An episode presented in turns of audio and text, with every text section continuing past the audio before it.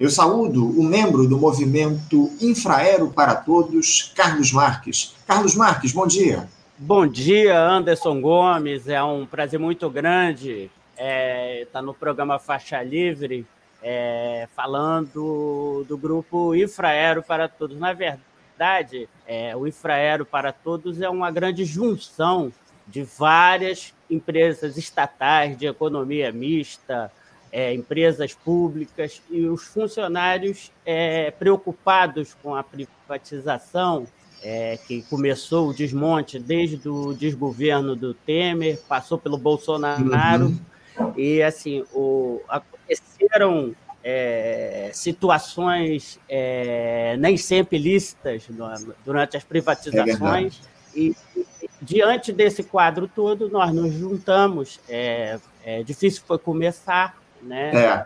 E... O, o Carlos, eu só, só, vou te pedir uma coisa. Eu, eu, só vou te pedir, Carlos, eu só vou te pedir para você não se adiantar muito, porque isso vai fazer parte do nosso papo aqui no nosso programa. Foi a, a tua apresentação primeiro, mas a gente vai tratar a respeito desse tema aqui na nossa entrevista. Primeiro, eu quero te agradecer por você conversar com a gente aqui no Faixa Livre, ô Carlos, para tratar dessa questão que é muito importante. A gente já está há algum tempo, inclusive, para fazer esse papo aqui com você no Faixa Livre, ô Carlos, para falar a respeito da recente criação desse movimento que você começou a dizer aqui para a gente, do movimento Infraero para Todos. Nós temos visto aí esse crescente processo de privatizações no Brasil nos últimos tempos, que afeta aí demais os trabalhadores dessas empresas, até então estatais, com demissões, atacando direitos, enfim. Esse movimento que vocês criaram defende a aprovação de uma lei onde seja reconhecido os mesmos direitos concedidos aos profissionais da Infraero, que se tornaram imunes, entre aspas, aí, à privatização, onde é respeitado o concurso público no qual eles foram aprovados, com a transferência desses servidores para outros postos, para outros postos da administração pública, mantendo as suas condições de contratação em caso de privatização, enfim. Eu, eu não sei se deu muito bem para os nossos ouvintes, nossos espectadores, acima de tudo, entenderem a minha explicação muito sucinta, mas eu imagino que haja um contingente enorme de trabalhadores passando por essa situação. Agora sim, Carlos, eu queria que você detalhasse aqui para a gente, para os nossos espectadores, para os nossos espectadores, como é que se dá a atuação desse movimento Infraero para Todos, o que é que vocês reivindicam de fato? Explica melhor aqui para quem está acompanhando o nosso papo, por favor. É, Anderson, o movimento Infraero para Todos, é, ele começou é, por iniciativa de alguns funcionários da BR Distribuidora, é, da CBTU é, e da Data Prévia. O que, que aconteceu? Nesses dois últimos desgovernos, é, com o processo de desmantelamento do serviço público, das estatais, é, por exemplo, é, a Petrobras é, vem sofrendo nesses últimos dois últimos governos após o golpe de 2016, a gente vem sofrendo um, um sucateamento e a gente vem sofrendo também arbitrariedades, com demissões, é, demissões ilegais com as privatizações. Então, o que, que aconteceu? Juntamos os ativos, as pessoas que ainda estão trabalhando, é, junto com os demitidos, junto com as pessoas que foram é, entraram nos PIDVs coercitivamente e é, hoje é, nós temos um total de 23.800 pessoas e aumentando a cada dia é, a nível Brasil nessa situação em todas as estatais. O que, que nós fizemos? O nosso plano inicial é criar uma lei que estenda as prerrogativas dos funcionários da Infraero de transferência para qualquer parte do governo federal. Isso foi incluso pelo governo passado, é, o governo da pessoa que eu não gosto nem de falar o nome, porque foi um sofrimento para o país todo, é, e principalmente a turma da Casa da Moeda, a turma do da BR Distribuidora, turma da Liquigás, é, pessoal da Data Prev, CBTU, está sendo um terror, porque a gente sofreu ataques é, é, sem fundamento nenhum, é, sobre, inclusive sobre a atividade das empresas. É, nós fizemos um, uma ideia legislativa com esse mesmo nome. É, conseguimos, em quatro meses, 20 mil apoios é, no momento, a nossa ideia já foi encaminhada, defendemos a ideia junto, a, junto ao Senado, ela já foi encaminhada e está esperando agora o relator para que ela possa ser tocada. Nosso próximo passo nesse momento, é, já estamos com, com um link, é o www.infraeroparatodos.com.br. É, nós vamos agora, junto ao governo federal, é, através do plano plurianual 2024, a partir de 2024, 2025, é, nós vamos tentar encaixar a nossa ideia no plano. Nesse momento, nós já temos mais de mil apoios, estamos, estamos indo muito bem. Uhum. Mas é, a guerra é de todos os empregados públicos, não só da Liquigás, não só da BR, não só da Petrobras, mas é de todos. Por quê? É, nós temos que recuperar todo esse tempo perdido, é, também no, nas estatais, porque nós, nós, nós só andamos para trás. Foram quatro anos, mais aquela partezinha do governo lá do traidor. É, foi um retrocesso muito grande. Ajeitar isso tudo vai dar trabalho. E o nosso fundamento final seria uma anistia, que eu vou falar mais adiante. Uhum. É, muitos problemas que a gente vem enfrentando ao longo dos últimos anos, como você muito bem coloca, né, Carlos? Agora, você é, tem ideia de quantos trabalhadores estão nessa situação hoje, Carlos, esperando que tenham, os seus direitos sejam, os seus direitos adquiridos sejam respeitados? Rapaz, olha só, é, foi um estrago. O nosso último cálculo foi na casa de mais de 23 mil empregados, tá? É, só que é, cada estatal é situação distinta, mas o total está por volta de 23 mil empregados, é, de todas as estatais, né? Isso aí é uma situação de calamidade pública, 23 mil pessoas que foram vilipendiadas, que não tem outra palavra, é um negócio feio, mas é, a palavra é essa, eles foram vilipendiados, tiveram seus direitos trabalhistas usurpados, né? E agora, qual seria, qual seria a solução? Uma anistia ampla, total e irrestrita desse pessoal. É, nesse momento, nós é, conseguimos, estamos sendo assessorados pelo Paulo Morani. Paulo Morani foi da Petroflex. O Paulo Morani é o mestre da anistia, ele é iniciado da Petroflex, então ele está dando todo o apoio nessa parte, tanto no Senado como no governo federal. E até mandar um abraço para o Paulo Morani. Ele é um arquivo vivo da anistia, é uma pessoa até interessante de você conversar depois, viu, Anderson? É muita história desde do, do, do de, do, da primeira anistia no governo Collor até agora. Sem dúvida, sem dúvida. É muito importante a gente fazer esse diálogo, esse debate a respeito dessa questão, desse tema da anistia aqui aos servidores, muito bem colocado. Agora, o, o Carlos, é, eu queria que você falasse um pouquinho a respeito de que, que direitos foram atacados nesse processo de entrega do Estado Nacional que tem se dado nos últimos tempos. Qual é a maior reclamação desses concursados, concursados aí que estariam perdendo com esse tipo de abuso?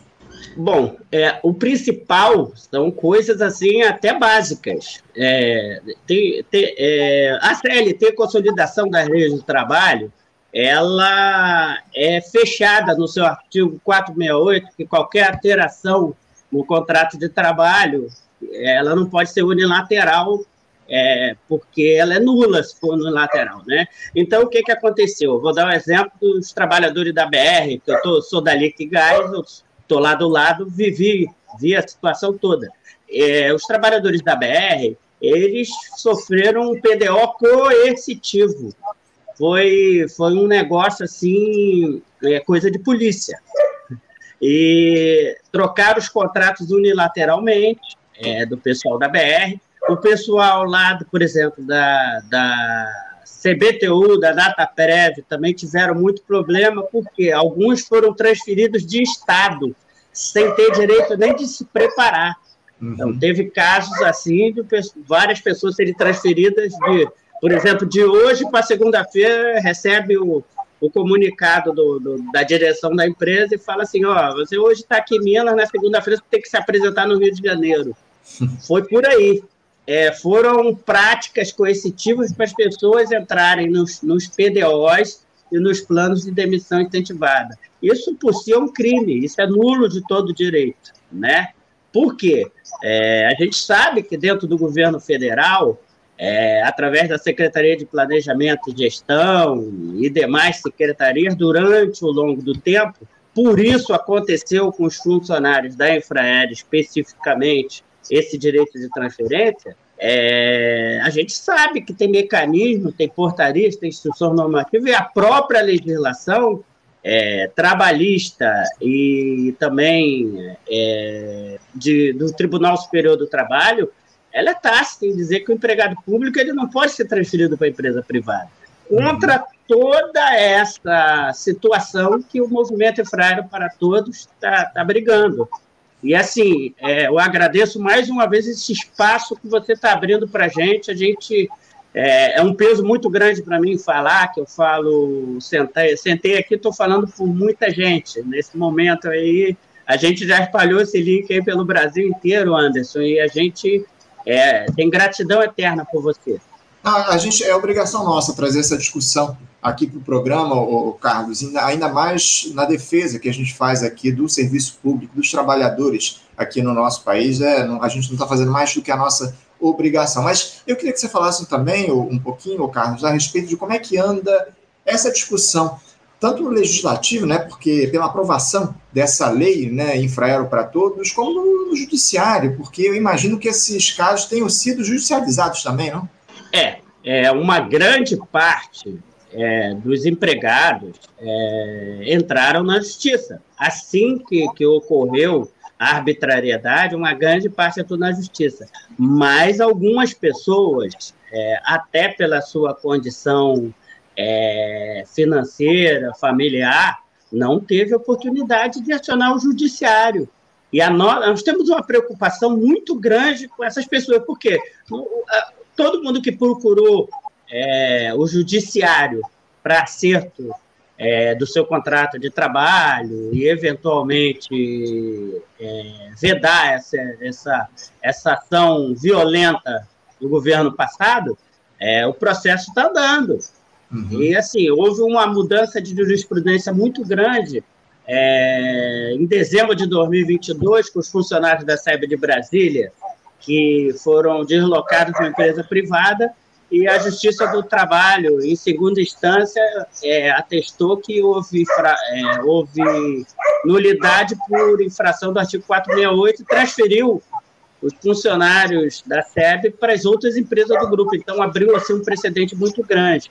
Uhum. Em cima disso, a gente está trabalhando, nós estamos conversando. É, nós temos alguns parlamentares e alguns políticos que estão nos apoiando já. Eu cito Raymond Antônio, um grande abraço para o Raymond, é, Lindenberg Farias, é, Gilberto Palmares, Glauber Braga, todo, todos esses parlamentares, eles estão cientes do nosso movimento e, já, e abriram assim muitas portas para a gente, principalmente para conversar com o governo federal, que agora com essa nossa segunda empleitada de emplacar esse o Infraero para Todos, que é a transferência de todos os empregados públicos é, de empresas privatizadas para outras partes do governo, a gente quer colocar nesse plano plurianual. E isso já começou. E, assim, a ajuda parlamentar está sendo muito. É, nós, aliás, a gente já está até agradecendo muito, porque foram muitas portas abertas no governo federal. E você sabe que lobby é um negócio muito difícil principalmente é para a gente que está chegando agora. É verdade. É, eu queria justamente trazer essa discussão aqui. Como é que anda esse diálogo de vocês, do movimento, o Carlos, com o governo federal, com o governo Lula, né? Porque um governo que foi eleito aí com um discurso de defesa do serviço público aqui no nosso país, enfim, como é que anda esse diálogo efetivamente de vocês do movimento com a gestão do presidente Lula? Olha, hoje é, nós estamos é, com grande apoio da Federação Nacional dos Petroleiros, que abriu as portas é, através do Sindipetro Rio, nos recebeu, é, está atuando junto ao movimento de forma efetiva. Já temos conversa também com a Federação Única dos Petroleiros, é, através da nossa, da nossa querida Kate, que é a coordenadora do nosso movimento. É um abraço aí a Kate, aí no Rio de Janeiro.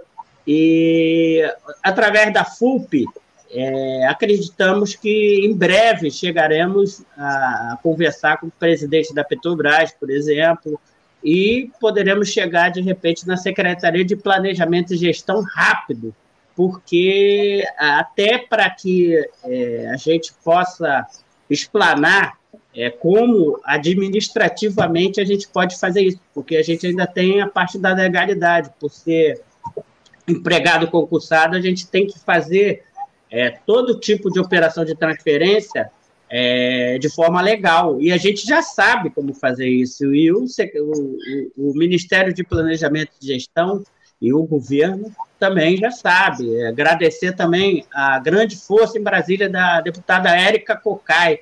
Ela está fazendo um trabalho muito bom no, no sentido dessa, desse aproveitamento dos empregados de, que foram é, demitidos ilegalmente das estatais. Muito importante, muito importante esse apoio parlamentar que vocês têm tido é, ao longo desse processo, dessa luta de vocês. Para a gente encerrar aqui, o, o Carlos, eu queria que você falasse um pouquinho a respeito justamente da mobilização dos servidores, dos profissionais. Vocês têm conseguido mobilizar muita gente nessa luta. Como é que ela, essa mobilização de vocês se dá para além desse ambiente legislativo, institucional? Fala um pouquinho a respeito disso. Vocês têm conseguido mobilizar muitos servidores nesse processo?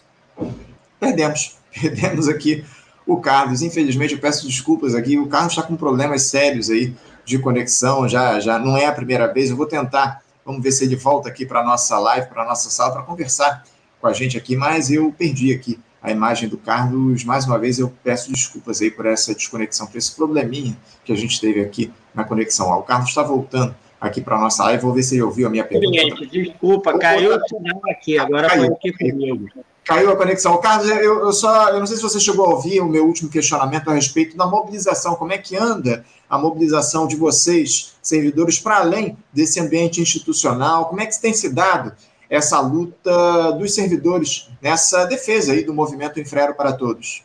É, o que, que a gente está procurando é, montar nessa fase? A gente passou da primeira fase, que era emplacar é, os 20 mil votos lá no Senado em quatro meses, que, na nossa opinião, seria o mais difícil. Nós conseguimos, conseguimos faltando 15 dias, nós completamos, por prazo de quatro meses, nós completamos 20 mil votos. É, depois de conseguir, agora a gente, a gente partiu é, para a parte é, parlamentar. Tivemos várias reuniões, como eu já falei, com, com vários deputados, é, lideranças políticas, e agora nós estamos organizando os grupos é, de empregados por empresa. Uhum. É porque, eventualmente, e Anderson, acredito que você é, é, vai concordar comigo, não adianta só a gente fazer o movimento é, parlamentar, não adianta a gente fazer só o movimento nas redes sociais. Vai chegar a hora que a gente vai ter de ir para a rua. E para isso a gente já está se preparando, mas tudo de uma forma é, organizada e a gente vai contar com, a, com, com as instituições que estão chegando para nos apoiar. Uhum. É, nós vamos ter de sair para a rua, não vai ter jeito. E isso já está sendo organizado. Uhum. É, organização e mobilização da classe trabalhadora, acima de tudo, é o que a gente precisa. Oh, o Alan Lemos, ele está acompanhando aqui a nossa transmissão, e ele diz o seguinte, ó, várias transferências já ocorreram no passado, nos últimos 30 anos, quando comprova ou vendia, quando comprava ou vendia empresas, o sistema Petrobras ficava com o quadro de pessoal. Ele continua aqui, ó, além de exemplos como as teles regionais, o TCM do Ceará, ex-territórios federais, companhias elétricas estaduais vendidas, ou seja, já há precedentes aí, não é, o Carlos? Exatamente, precedentes, inclusive, já comprovados é, judicialmente, porque alguns processos, é, esses precedentes foram colocados nos processos, mas, assim, é, o empregado público hoje, é, eu vou falar um negócio muito pesado aqui, é, o empregado público ele sofre é, lawfare na Justiça do Trabalho, porque os juízes do trabalho não têm tido é, a visão necessária e para dar ganho de causa para os empregados públicos. Não, está, não estão julgando os empregados públicos conforme a CLT. Isso é gravíssimo, Anderson, gravíssimo. E assim, falo por experiência própria, tá? Isso, isso evidentemente, o, Carlos, é resultado desse processo que a gente teve ao longo dos últimos anos de fragilização da CLT, dos direitos trabalhistas aqui no nosso país, enfim, mais do que nunca, a, a, a, gente já teve aqui uma entrevistada falando a respeito disso no nosso programa, é fundamental a defesa da revogação da reforma trabalhista, né? aquela contra-reforma que atacou os trabalhadores aqui no nosso país, tem levado a esse quadro lamentável que a gente observa em relação à, à, à classe trabalhadora. Ô, ô, Carlos, eu quero, infelizmente eu estou com meu tempo muito esgotado aqui, a gente vai continuar acompanhando essa mobilização de vocês do movimento Infraero para Todos. Eu Nesse momento, quero agradecer a tua participação aqui no nosso programa. Continuamos em, em contato aqui, ô Carlos. Qualquer mobilização, qualquer movimentação que vocês tiverem aí, é, vocês nos comuniquem. A gente vai continuar certamente fazendo o acompanhamento desse movimento de vocês. Enfim, é muito importante a gente trazer à tona, trazer a luz a esse movimento que defende os direitos adquiridos por servidores públicos aqui no nosso país, foram atacados ao longo desses últimos anos por conta de processos de privatização deletérios que a gente observou aqui no nosso país. Carlos, mais uma vez, muito obrigado, parabéns a vocês, servidores, por esse movimento que vocês criaram e a gente continua em contato aqui no Faixa Livre, tá bom? Tá legal, Anderson. Aquele abraço, meu amigo. Muito obrigado pela abertura. Deu uns probleminhas aí, mas tudo dentro do conforme. Acho que deu para deu para dar uma ideia a todos aí da nossa luta. Muito obrigado, cara. Fica com Deus. E é tudo nosso, é tudo nosso do trabalhador. Você passou muito bem o recado aqui para os nossos espectadores, Carlos. Continuamos aqui em contato. Obrigado para você. Um abraço. Até a próxima. Um abraço. Conversamos aqui com o Carlos Marques, o Carlos Marques, que é membro do movimento Infraero para Todos e deu essa entrevista aqui para a gente a respeito da criação do movimento, o que é que ele defende aqui no nosso país, enfim, algo muito importante a gente fazer esse acompanhamento da mobilização desses servidores por direito. Essa é é a grande verdade. Os servidores foram atacados por esses processos de privatização ao longo dos últimos anos, só estão pedindo direitos adquiridos. É isso que a gente vai continuar defendendo aqui no nosso programa, uma, uma defesa histórica nossa aqui do faixa livre, do serviço público no nosso país. Gente, vamos encerrando a edição de hoje, como eu citei, já passei aqui no nosso tempo regulamentar, quero agradecer muito a participação de vocês na edição de hoje e já convidá-los para assistirem, acompanharem o programa amanhã a partir das 8 da manhã. E, acima de tudo, é, curtirem aqui essa transmissão, compartilharem a nossa live, comentarem aqui o nosso chat. Esse engajamento de vocês é muito importante para que Faixa Livre chegue a mais pessoas. Mais uma vez, eu faço esse apelo.